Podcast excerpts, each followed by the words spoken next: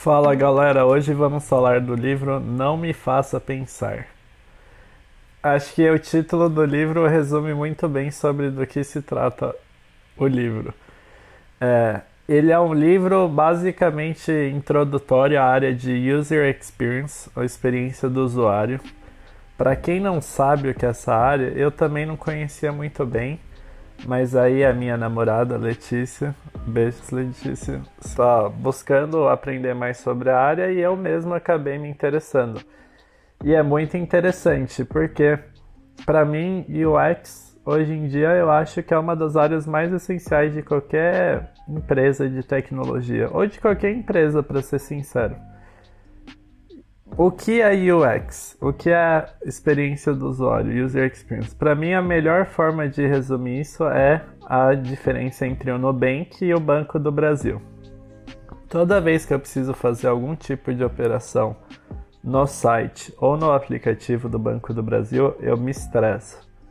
Eu fico evitando porque eu sei que eu vou ficar confuso, eu não vou saber qual botão apertar, quando eu apertar um botão, eles vão pedir para eu ir para agência. Quando eu for na agência, eles vão falar para eu ligar para a central.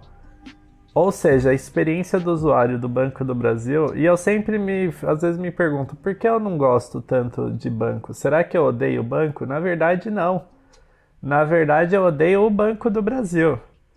Porque eles fazem com que o aplicativo deles seja extremamente confuso eles não pensam no usuário, eles pensam em colocar todas as funcionalidades sem nunca pensar em facilitar a vida do cliente.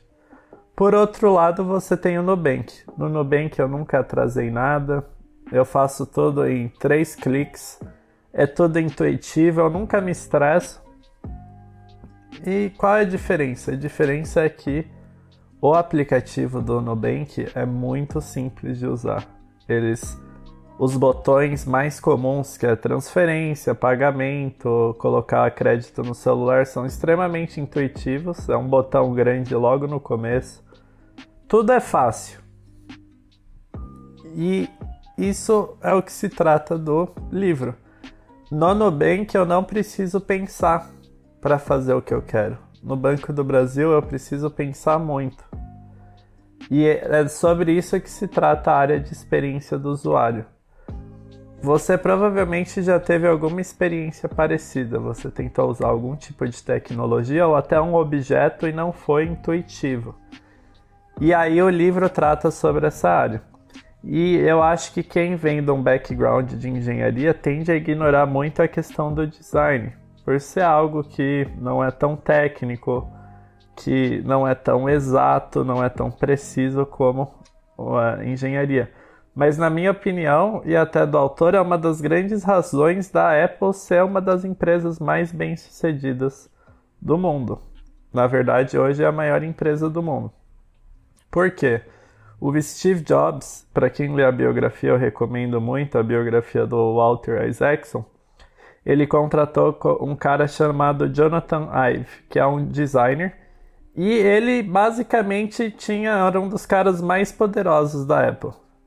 Ou seja, quem quem na Apple, quem tem poder, quem é mais influente são os designers. Os designers são as pessoas que têm é, maior influência, que fazem. Você começa o produto pelo design, não pela tecnologia. Por outro lado, outras empresas de tecnologia fundadas por pessoas da área de engenharia muitas vezes focam muito na tecnologia e não na focam muito na tecnologia e não na experiência do usuário. Então, por isso é, a Apple se destaca tanto. Por isso que eu acho hoje em dia que design é tão importante ou mais do que é, programação ou algo técnico. Se não é fácil para o usuário, você está fazendo a vida dele difícil. Em última análise, qualquer produto é feito para resolver o problema do cliente, para fazer a vida dele ser mais fácil. Então, é bem interessante é, nessa diferença. Como em um aplicativo você pode fazer as coisas serem simples, não fazer o usuário pensar? Fazendo tudo intuitivo. Então, por exemplo, ele foca muito em cliques, em botões num aplicativo. Todo botão tem que ser intuitivo. Você tem que colocar é, um contraste com, com uh, o background. Você tem que, quando o usuário colocar o mouse em cima do botão, o botão tem que talvez mudar a cor, o botão tem que ser grande. Os, os botões do Nubank, por exemplo, são todos grandes, de transferência, de pagamento, então faz muito simples. Os do Banco do Brasil são muito ruins. São pequenos, você tem várias navegações, vários níveis de navegação. É muito complicado. Além disso, ele fala para você reduzir o número de palavras pela metade e uma vez que você fazer isso, fizer isso, você reduz pela metade outra vez. Ou seja, você ser conciso e minimalista nos seus aplicativos. Outra vez, Banco do Brasil ou Itaú, já vi do Itaú, parecido. Você tem 500 operações e a grande maioria você nunca faz. A do Nubank você tem 5 ou 6, que são botões grandes, poucas palavras e resolve 99% dos seus problemas. Então, ele fala para você reduzir o número de palavras do seu texto, do seu website ou aplicativo. Outra coisa interessante que ele fala é sobre o mindset de alguém fazendo um aplicativo ou um site. As pessoas pensam que quando você cria um aplicativo, é, as pessoas vão ler o aplicativo ou o site, né? As pessoas vão ler seu site como se fosse uma redação. Então eles vão ler cada detalhe mas na verdade o que ele fala é que as pessoas normalmente elas vão no seu site buscando uma solução. Então ele faz uma analogia com você dirigindo na estrada e vendo um outdoor. Você não tem tempo para ler o outdoor, você apenas avalia por cima do que se trata e já vai direto ao que é o principal. E o site é a mesma coisa, quando você for comprar algo no Mercado Livre ou na Amazon as pessoas normalmente querem comprar alguma coisa específica ou algo específico.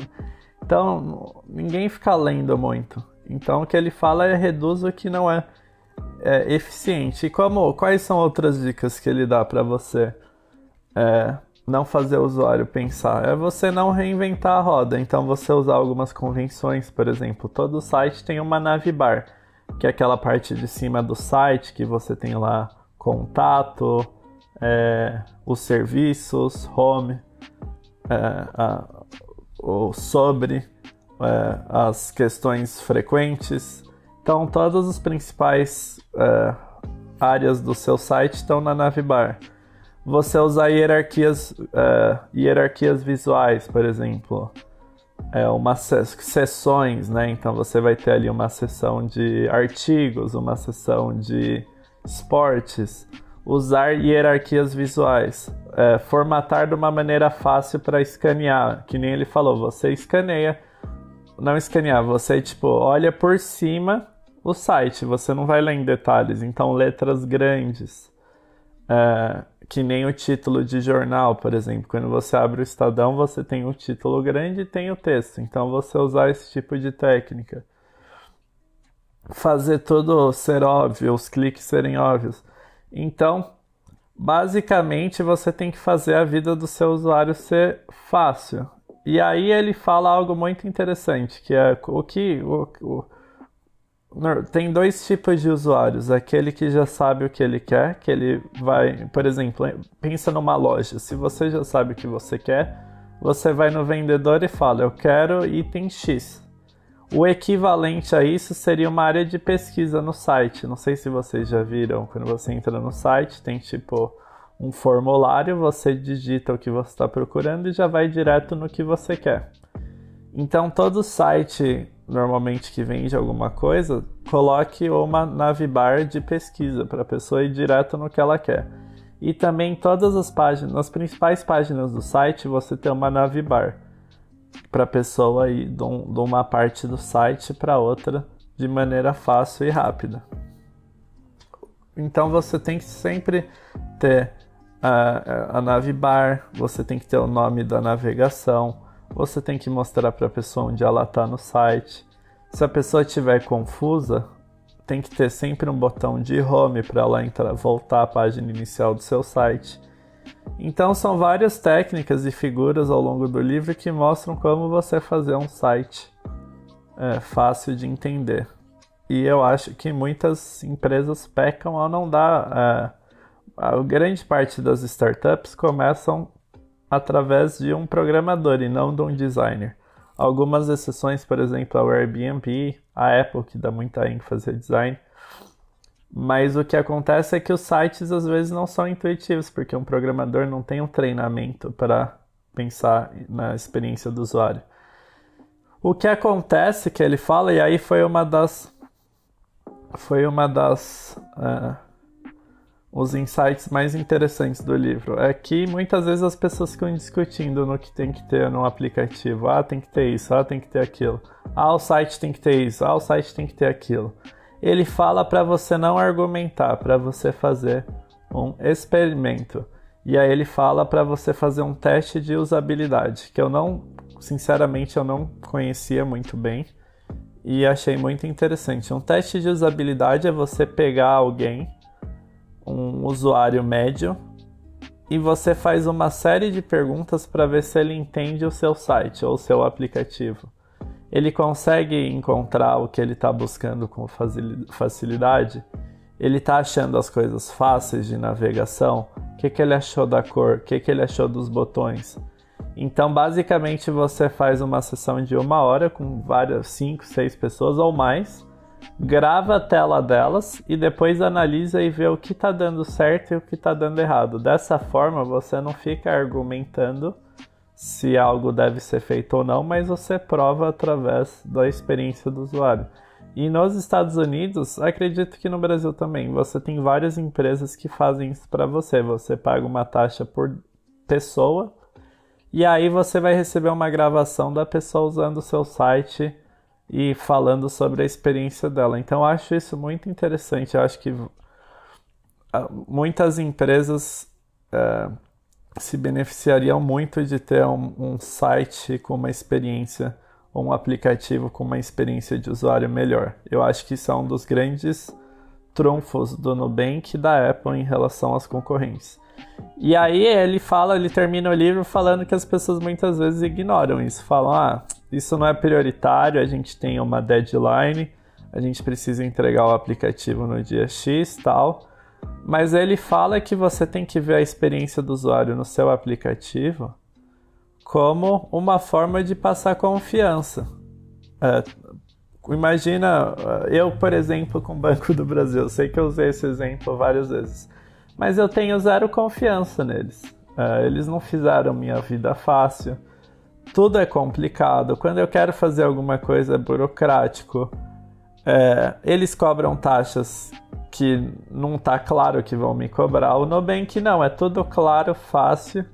Então você tem que ver o seu aplicativo ou o seu site como uma forma até de relacionamento com o cliente, a imagem que o cliente vai ter de você e de quanto você ele vai confiar em você.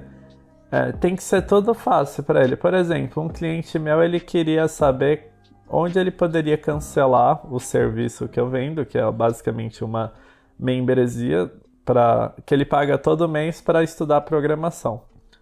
E realmente não estava intuitivo. Então eu fiz de maneira, eu pus um botão bem grande na plataforma mostrando onde a pessoa podia cancelar. Porque uma das todo mundo já sentiu uma vez que você querendo cancelar um serviço e nessa hora que a pessoa, a empresa presta menos serviço, menos é, é, menos prestativa você e na verdade você perde mais confiança. Aí sim você nunca vai querer aquele serviço novamente. Então quando você faz isso fácil, gera uma relação de confiança entre você e o cliente. E o que ele fala é uma reserva de boa vontade. Quando o seu site ou aplicativo é ruim, a reserva de boa vontade do cliente para você diminui.